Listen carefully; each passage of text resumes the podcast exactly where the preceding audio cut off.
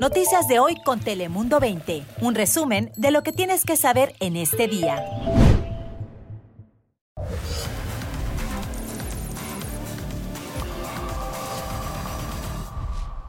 Hola, ¿qué tal? ¿Cómo estás? Te saluda Fabián Bouzas. Bienvenidos a una nueva semana aquí, en tu casa, en Dale Play. Ya sabes que aquí te contamos las noticias, en pocos minutos las noticias que más te interesan de California y todo el mundo. Así que, como siempre, ya lo sabes, comenzamos con nuestro top 5 de hoy. Bienvenidos.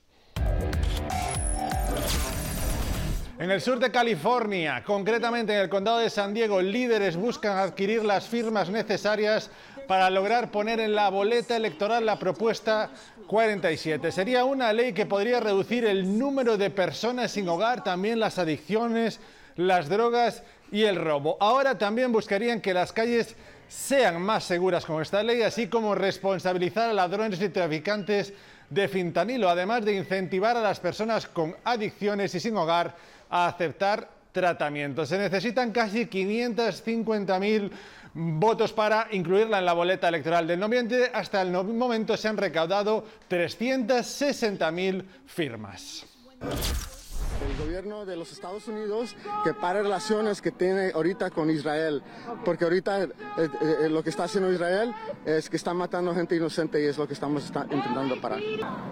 Ahí lo escuchaba, en el marco del Día de los Presidentes, esta mañana en Los Ángeles, un grupo de judíos estadounidenses realizaron una protesta en honor a los palestinos e israelíes asesinados desde el pasado 7 de octubre. Además, exigieron a la administración del presidente Joe Biden un alto al fuego y también un fin a la ayuda militar de Estados Unidos a Israel.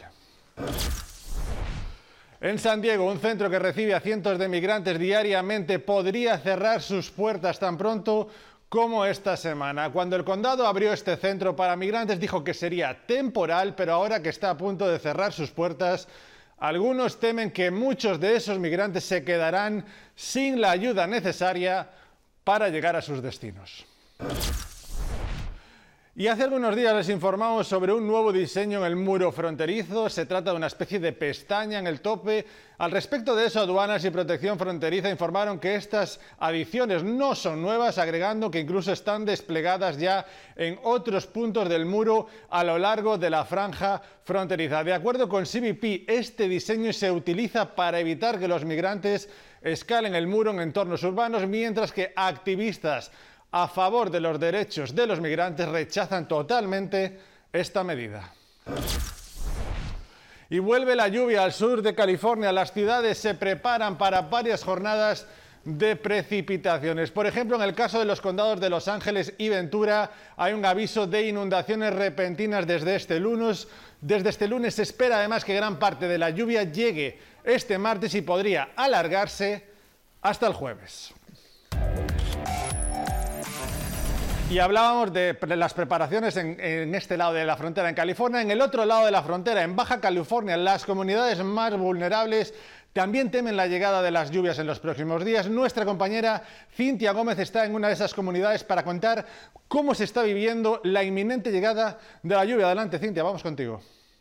Así es, muy buenas tardes. Hoy nos encontramos en la colonia artesanal, en donde el pasado 6 de febrero el agua hizo de las suyas y terminó con esta parte en donde nos encontramos, eh, justamente en esta zona. Toda esta área era un taller de artesanías en donde la familia Murán se dedicaba por más de 30 años a realizar cualquier tipo de artesanía de barro y que lo perdieron todo a raíz de las lluvias pasadas. Hoy se preparan para recibir nuevamente lluvias, están llevando a cabo labores de limpieza en toda esta área y que de igual forma que la comunidad tijuanense en las zonas de alto riesgo está llevando a cabo esta preparación para recibir las lluvias, que aunque de acuerdo con Protección Civil Municipal la intensidad no será nada comparado con lo que vivimos semanas anteriores, ya que se espera si acaso media pulgada durante los próximos tres días para la ciudad de Tijuana, sí hay, que tener muy en cuenta la preparación y sobre todo la alerta en las zonas de alto riesgo como esta para eh, poder tener cualquier eh, tipo de detección oportuna de algún ruido, algún movimiento de la tierra y poderlo reportar también a las autoridades. Hacen esta recomendación sobre todo para toda la comunidad que vive en estas zonas de alto riesgo, ya que también pues hay varios deslizamientos activos que siguen en nuestra ciudad. Hasta que el reporte regreso contigo. Gracias, Cintia. Seguimos en México, precisamente en la capital, en Ciudad de México. Fue el escenario de una marcha ciudadana por la democracia en México, además la cual se llevó a cabo en hasta 120 ciudades por todo el país, además también en Estados Unidos y en otras partes del mundo. El objetivo de esta marcha es tener unas elecciones, las mexicanas, limpias, sin la intervención del gobierno y piden también que los votos sean contados de la misma manera para todos los candidatos. Y cambiamos radicalmente de asunto. Es momento de hablar de entretenimiento, de música y también de cine, porque aquí en Dale Play tuvimos el placer de contar en nuestro estudio con uno de los artistas más reconocidos en las últimas décadas para el público latino. Hablamos de Kalimba. Nuestra compañera Mariné Zavala habló con él. Así que ya, vamos contigo, Mariné, cuéntanos. Y aquí en Telemundo tenemos el placer de recibir a un cantante, productor, actor y también de doblaje con una gran carrera artística que ha venido para hablarnos. Kalimba, es un gusto tenerte aquí en tu casa Telemundo. ¿Cómo estás? Un placer, gracias a ustedes. Muy feliz de estar aquí. Kalimba, te he visto súper activo en los últimos días, teatro, música en la NAM. Cuéntanos cómo es estar aquí ya de este lado de la frontera en San Diego. Primero que nada agradecido, efectivamente he estado muy ocupado, eh, pasando esos dos años que tuvimos de de todo un receso mundial. La verdad es que se siente muy lindo regresar. Ayer justamente le decía a mi manager que sentí que regresé a mi vida, que en realidad mi vida son hoteles, viajes, lugares, cámaras, etcétera, y me sentí un poquito así otra vez, pero lo agradezco muchísimo. La verdad es que amo hacer música y me siento muy agradecido con la oportunidad de seguir haciendo música, de festejar mis 20 años como solista, de regresar a Estados Unidos, que hace muchos años no hacía una gira como tal en Estados Unidos, había shows eh, sueltos por aquí por allá, pero ahora eh, formalizar una gira me emociona mucho y el saber que además esta gira nace de la petición del público a través de mis redes, ¿no? Me vieron en Centro y Sudamérica haciendo un tour y me dijeron, ¿y cuándo vienes para acá? No estábamos seguros en qué fecha íbamos a poder regresar con la, con la gira K20, así que decidimos crear una gira para este público y me emociona la respuesta que estamos teniendo hasta ahorita. Y vi que incluso el nombre de la gira es muy íntimo, esta situación. Cuéntanos por qué, cuál es la intención de, de hacerlo este, así. Este show como dije, se planeó a partir de una petición, no es un show que existiera, no estamos trayendo una gira existente, estamos creando un show solamente para un público que así lo pidió.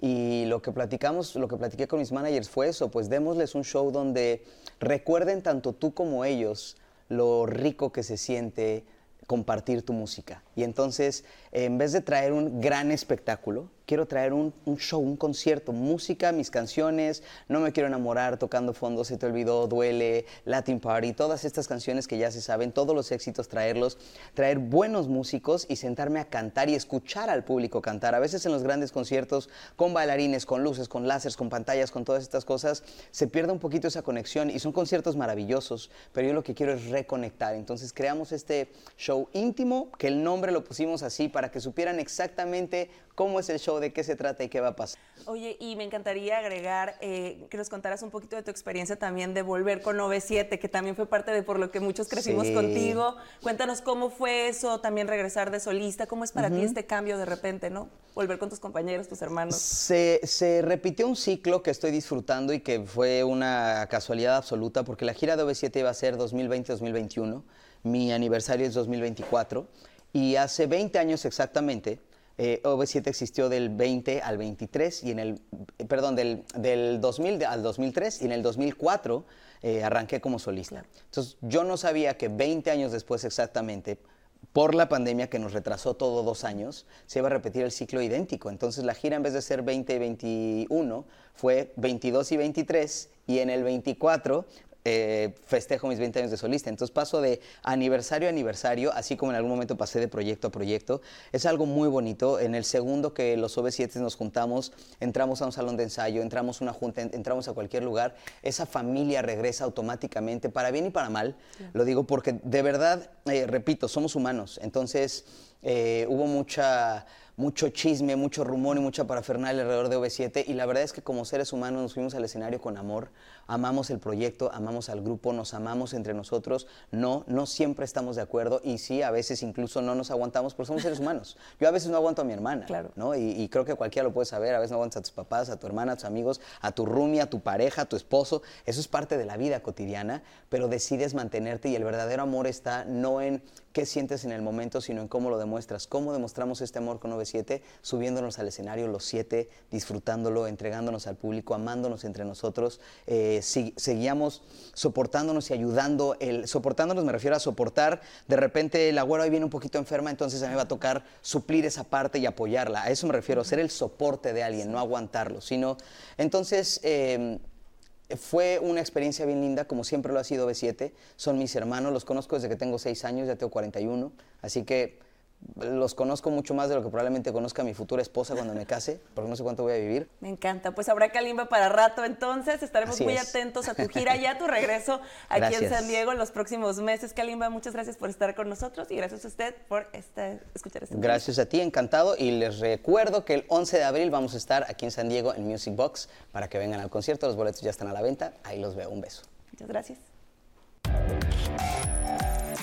Gracias Marina, excelente entrevista. Y acabamos hoy con esto. Seguro que usted ha escuchado ese mito, esa leyenda urbana que dice que si su teléfono iPhone se moja, pues puede secarlo con arroz. Pues bien, eh, expertos de Apple desmienten esta leyenda urbana y dan las siguientes recomendaciones en caso de que se moje su celular. Según ellos, dicen que desenchufe, lo, lo, más importante, desenchufar su teléfono, no lo conecte hasta que esté seco. También muy importante darle unas palmadas suaves para sacudirle el exceso de agua. Además, déjese en un lugar seco donde le dé el aire y después de 30 minutos dicen intentar cargarlo. Si aparece la alerta de humedad, piden repetir este proceso una vez más.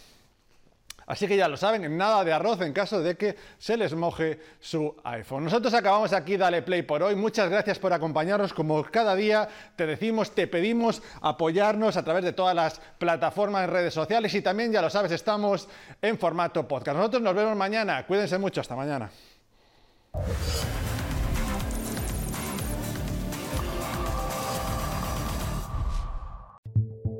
Noticias de hoy con Telemundo 20. Suscríbete para recibir alertas y actualizaciones cada día.